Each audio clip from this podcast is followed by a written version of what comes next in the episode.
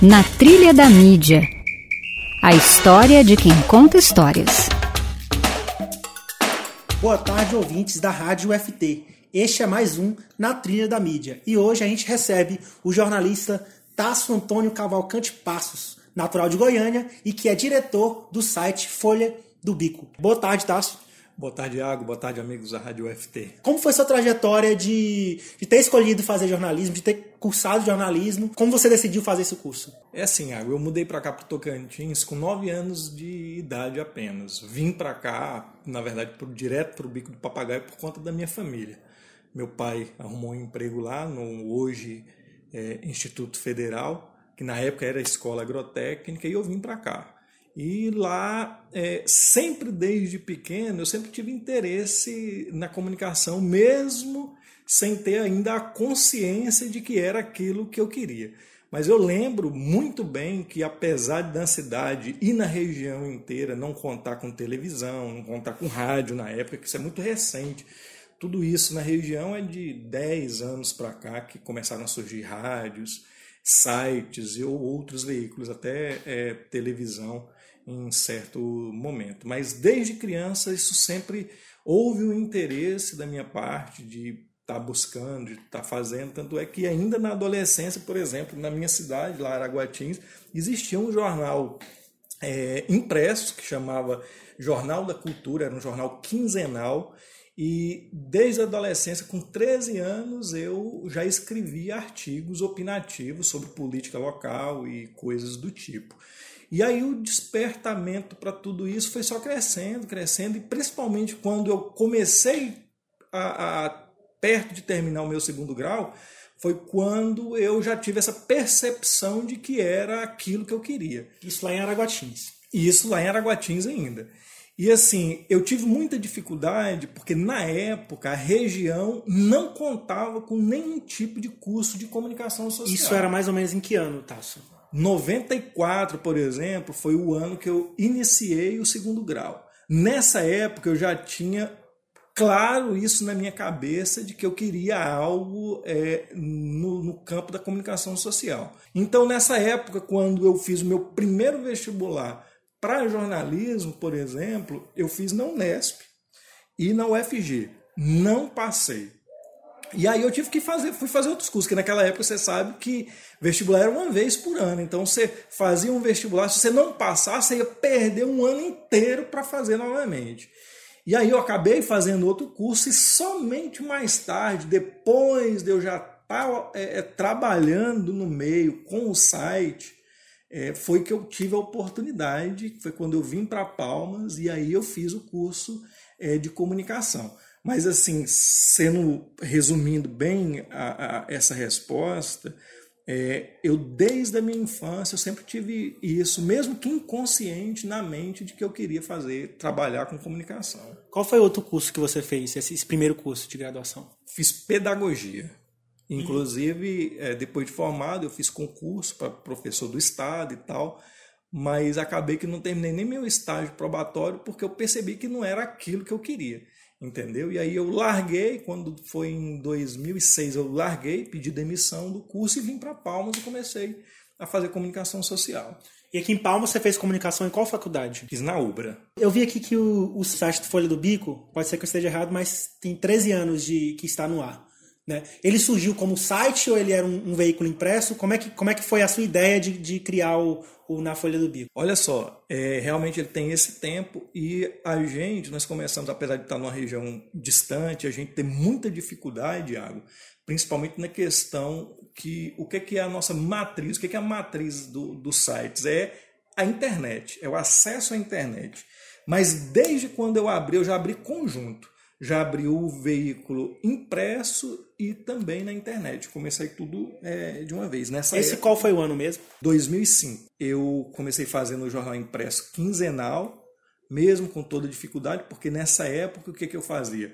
A gente fechava um jornal, mandava é, é, é para ele ser diagramado, o, o, o, diagramador fazia num dia e a gente despachava para a Imperatriz, para a gráfica, para rodar rodava. geralmente eu fechava assim. Na sexta-feira a gente fechava a diagramação, mandava rodar no sábado e começava a distribuição no domingo, que a gente fazia distribuição em 25 cidades da região. É, e eu persisti nisso daí em cerca de 3, 4 anos, e aí foi quando eu abandonei de vez essa questão do impresso e mantive só na questão de internet. Então, em 2005 surge o, o, o jornal e o site, né, conjuntamente. O, o, jornal era impresso para mais de quantas cidades que você falou? 25 cidades. 25 cidades. Qual, qual, qual era a tiragem do jornal era nessa distribuído época? em 25 cidades. De média, 5 mil exemplares. 5 mil exemplares que era distribuído na região. E os assuntos, do, a pauta do jornal impresso era assuntos daquela região. Isso, sempre a prioridade e o destaque é para o assunto regional e o local. Bom, agora a gente vai entrar no nosso primeiro intervalo e vamos ouvir um, a primeira música escolhida pelo Tasso, que é Engenheiros do Havaí, A Montanha.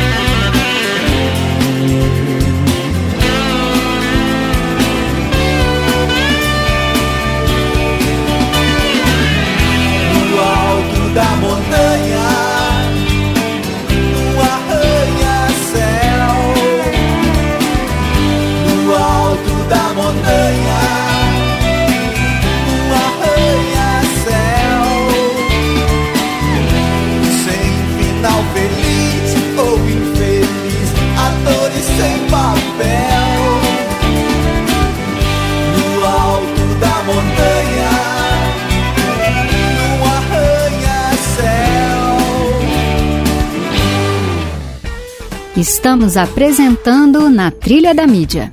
Voltamos com o Na Trilha da Mídia aqui na Rádio FT e hoje a gente está entrevistando o jornalista Tasso Cavalcante Passos, que é o diretor do site Folha do Bico.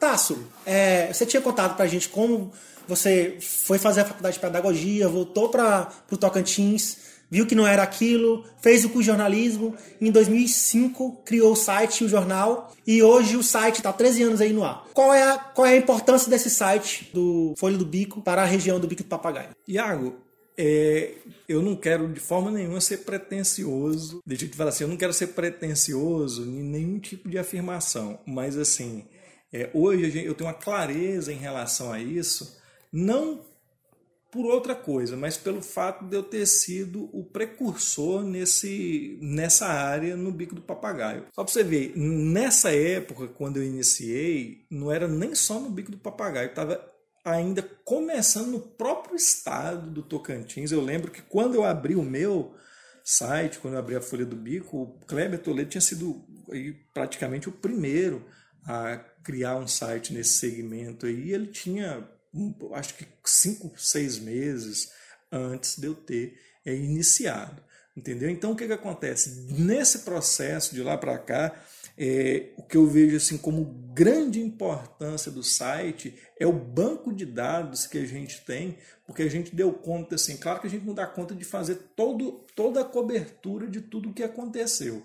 Mas nesses últimos aí 12 anos, tudo de rele... que de relevante aconteceu é, politicamente, socialmente na região, a gente cobriu e tem tudo isso registrado e de fácil acesso. Então eu vejo assim que a grande contribuição é o registro histórico dos principais fatos na região nesses últimos aí nessa última um pouco mais de uma década. Essa é a grande contribuição no meu ponto de vista como principal fato assim que você pode você pode recordar para a gente um exemplo de um fato de grande repercussão que o Folha do Bico a, talvez foi até o quem deu o furo da notícia ou que teve grandes acessos no estado ou, ou quem sabe até no Brasil por conta do assunto. É, eu vejo assim o, o, a matéria que teve uma grande repercussão que eu posso te lembrar assim de imediato foi o fato da que eu chamo a farra dos shows públicos em uma pousada na cidade que na época foi bancada pelo governo do estado e provocou isso aí depois queda de secretário e demissão de, de segundo escalão e tal. E esse foi um furo com as provas com tudo constatado com tudo registrado que resultou caindo a alta cúpula de uma secretaria de cultura inteira depois desse, desse furo, por causa desse escândalo que aconteceu no, nesse último mandato do governador Siqueira Campos. Então, essa foi uma coisa que saiu do, da Folha do Bico, lógico que se repercutiu em outros veículos de imprensa e Isso. que acabou culminando em uma crise política. Isso, exatamente, exatamente. Essa, essa eu digo que foi a de maior proporção, porque ela provocou a queda de um secretário de Estado e de um segundo escalão inteiro. E o grande detalhe dessas questões, tanto desse furo quanto de outros que aconteceram e que eu acho interessante, é que em todos esses casos, Iago, houve, a participação popular. A denúncia, na verdade, chegou, todas elas geralmente chegam ao nosso conhecimento por populares que hoje as pessoas estão muito mais atentas do que era antigamente. Então, às vezes ela tá lá, vê um trem errado, um negócio que não tem fundamento, eles sempre dão um grito de alerta, sempre dão um grito de alerta. E às vezes o veículo, é, aqui no Tocantins, a gente tem uma dificuldade que às vezes não damos conta de checar tudo, porque as estruturas são pequenas. É, é, você, para publicar um negócio sério, grave, você tem que ter provas concretas para não dar problema e, e às vezes nós não conseguimos tempo, disposição, que eu te falo, material para ter uma dedicação exclusiva é, é, nesse campo, para checar essas informações e ir mais a fundo em tudo que a gente acaba recebendo. É, a gente sabe que o, o Tocantins é um estado novo, a gente completou 30 anos agora, e em, como estado as relações políticas e sociais já é meio delicadas, né? Então se intensifica mais em cidades do interior que, uhum. que tem uma relação assim, quer ou não, de coronelismo por parte dos políticos com a sociedade. Como é que é trabalhar é, a comunicação, o jornalismo em uma realidade tão delicada que é, é... Olha só, tu, você tocou aí num ponto interessantíssimo. E assim, eu preciso registrar aqui que lá no começo realmente era bem mais complicado do que é hoje. Eu tive muito problema em relação a isso. Mas assim, hoje, Iago, hoje, É, hoje nós estamos em 2019, isso já está bem mais tranquilo, bem mais tranquilo, sabe? Isso aí eu, eu vivo diariamente e posso constatar que hoje, apesar de, de, ser, de ter essa questão de coronelismo e tal, não deixa de ter os clãs nos municípios e coisas do tipo, mas a relação hoje já é bem mais tranquila. O que eu sinto é, maior problemática é na relação mais hoje social do que política. Vou te dar um exemplo. É, parte policial, por exemplo, que é um, um, um, um tema que chama muita atenção, principalmente lá na nossa região. As matérias policiais elas são tem mais é, acesso. tem bastante acesso. Então, assim, como são cidades pequenas, para você ter noção, é, o Tocantins todo aí tem 1 milhão e 300 mil habitantes. Araguatins, que é a sexta maior cidade do estado, e é a principal cidade do Bico do Papagaio, são 35 mil habitantes. Então o que, é que acontece? Às vezes o cara tá lá, apronta uma coisa e, e não deixa por a gente estar tá ali espremido entre, entre, o Tocantins, entre o Pará e o Maranhão, com duas cidades importantes muito próximas, que é Marabá e Imperatriz e tal, a gente está numa área ali de transição e de conflito e de oportunidades para o mal muito grande entendeu? E aí tem pessoas que acabam é, entrando nessa e fazendo alguma bobagem. E a polícia, quando vai lá e faz o serviço dela, a gente vai também faz o nosso serviço, que é de publicar o assunto, mas isso sempre tem trazido é, algum problema, porque diferente hoje, por exemplo, da classe política, que já está muito tranquila em relação às publicações, é, a parte da sociedade para com esse tipo de assunto ainda tem muito tabu, muita resistência, porque eles trazem para o pessoal. Entendeu? Então vai lá, o cara aprontou uma situação, cometeu um delito grave e tal, a polícia prende, a imprensa divulga e eles, as, muitos deles tomam para o pessoal. Acho que você está perseguindo, acho que você está é, fazendo alguma coisa de maneira assim para prejudicá-lo diretamente. Então, assim, eu tenho, a gente tem tomado assim alguma feito tomado algumas medidas para que isso não seja é, é, seja não tenha um impacto assim tão grande nessa nessa relação para com a gente, entendeu? Mas é a dificuldade principal hoje que eu vejo não é nem no lado político, é mais no lado da sociedade. Certo, a gente vai entrar então no nosso segundo intervalo e vamos ficar com a música escolhida aí pelo Tássio, que é Bebendo Vinho do Capital Inicial.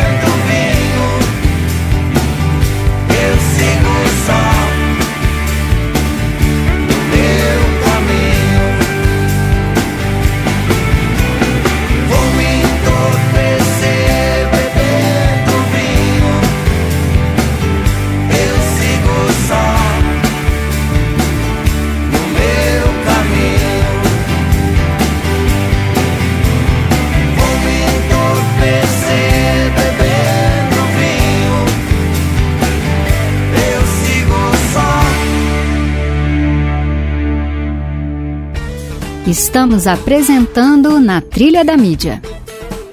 Voltamos com o Na Trilha da Mídia e hoje a gente recebe o jornalista Tasso Antônio, que é o diretor de um dos principais veículos de comunicação da região do Bico do Papagaio aqui no Tocantins, a Folha do Bico.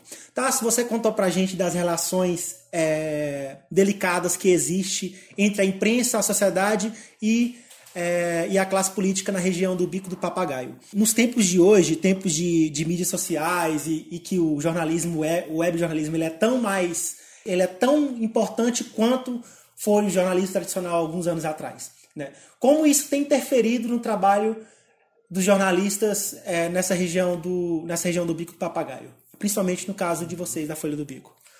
Olha só, como tudo na vida, é, eu enxergo nisso daí é, pontos positivos e pontos negativos. Os pontos positivos é que as mídias sociais elas têm nos ajudado muito, principalmente no ponto dos flagrantes dos acontecimentos. Você sabe, eu já repeti no início da nossa entrevista, já comentei no início da nossa entrevista e vou repetir para você agora. O grande problema nosso é, são as equipes dos sites e dos portais que são pequenas. A equipe lá de vocês é são quantas pessoas? Comigo são três pessoas, diretamente, uhum. né? Diretamente. Eu tenho outras pessoas que trabalham, que não vou dizer trabalho, que me ajudam em vários municípios, mas é mais como ajuda mesmo do que trabalhar diretamente. Diretamente no jornal, são, no, no site, são três. Então o que, que acontece? Como a equipe é pequena, isso impossibilita a gente estar tá muito presente é, em todo canto. Então, o que, que acontece? O cidadão comum que está na rede social, o fato aconteceu ali naquele momento, seja ali um acidente, uma prisão, seja o que for, alguém está passando hoje com um celular e tem um WhatsApp ou tem um Facebook. Então ele vai lá imediato. A primeira ação de muitos é o que? Fotografar e passa a colocar na rede social e comentar. E aí dali a gente começa a ver se for interessante, vai atrás e faz o levantamento de informação ou chega com a equipe no momento que acontece. Por exemplo, eu tenho muitos casos de, do fato estar tá acontecendo ali e a rede social comunicar imediatamente. Chegar, tem casos que chegam antes da polícia. Até houve casos que a equipe nossa chega antes que a polícia. Então eu vejo isso como um ponto é, bastante positivo. É, o ponto negativo, que às vezes eu tenho notado assim muito é, forte, é às vezes os, as próprias pessoas quererem cobrar dos veículos a mesma postura que a rede social tem. Na rede social, o cara, às vezes, a pessoa não entende que ali ele pode não, é, não vou dizer nem que ele pode, mas ele acaba passando a informação sem uma filtragem, uma informação sem uma checagem, uma informação assim de grosso modo. E muitos deles não entendem que os veículos para fazer as publicações, eles precisam de fazer todo um, trabalho antes para poder colocar. Então, às vezes é um existe, exato. Então, às vezes existe o questionamento de ah, por que, que não publicou? Ah, por que, que não mostrou? Ah, não sei o quê. Entendeu? Então, eu vejo esse como um dos problemas das, é, das redes sociais, e o outro é muita distorção de informação.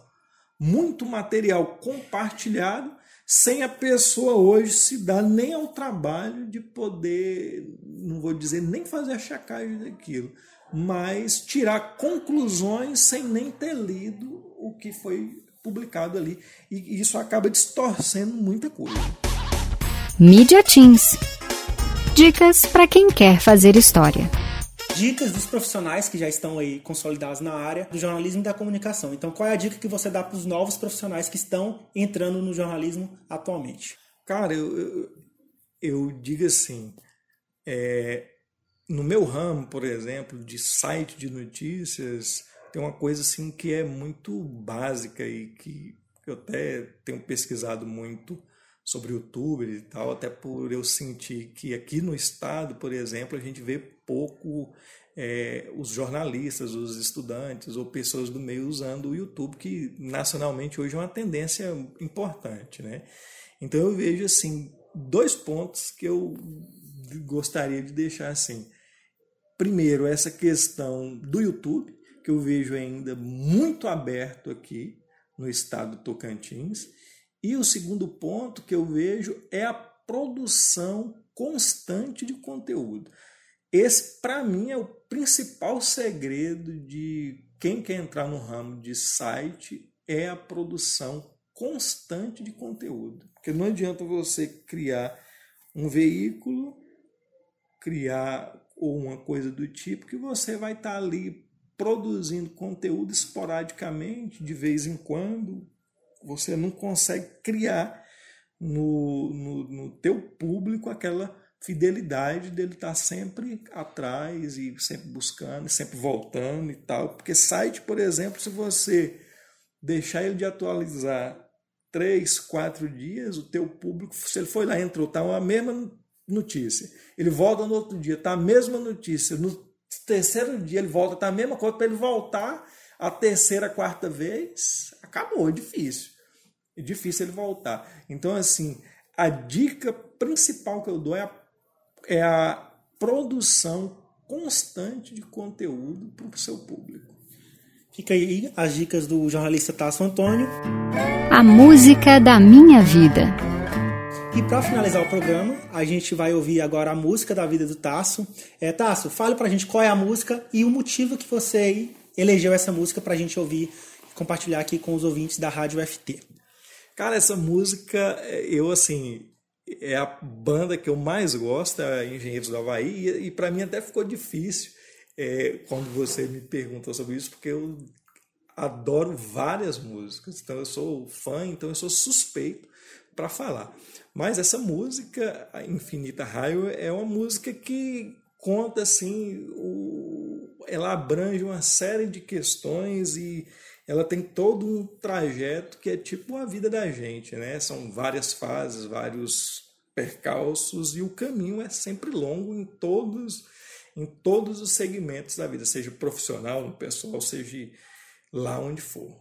Então ficamos aí com mais uma do Engenheiros da Havaí, só que dessa vez Infinita Highway. Tenha uma boa tarde e até o próximo programa.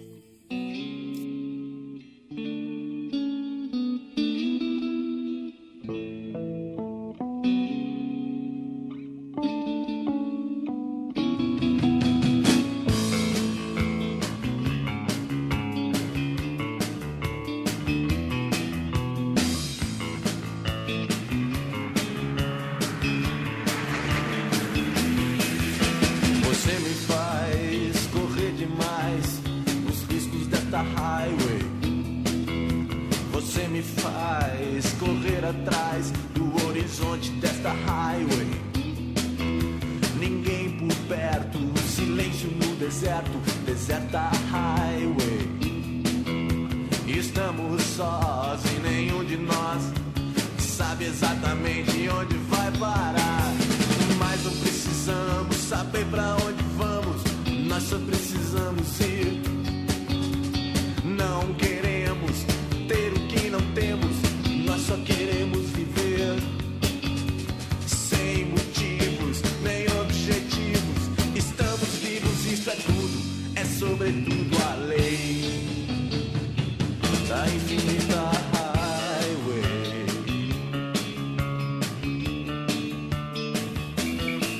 A Rádio FT-FM apresentou Na Trilha da Mídia, uma produção do Grupo de Pesquisa em Jornalismo e Multimídia NEPJOR.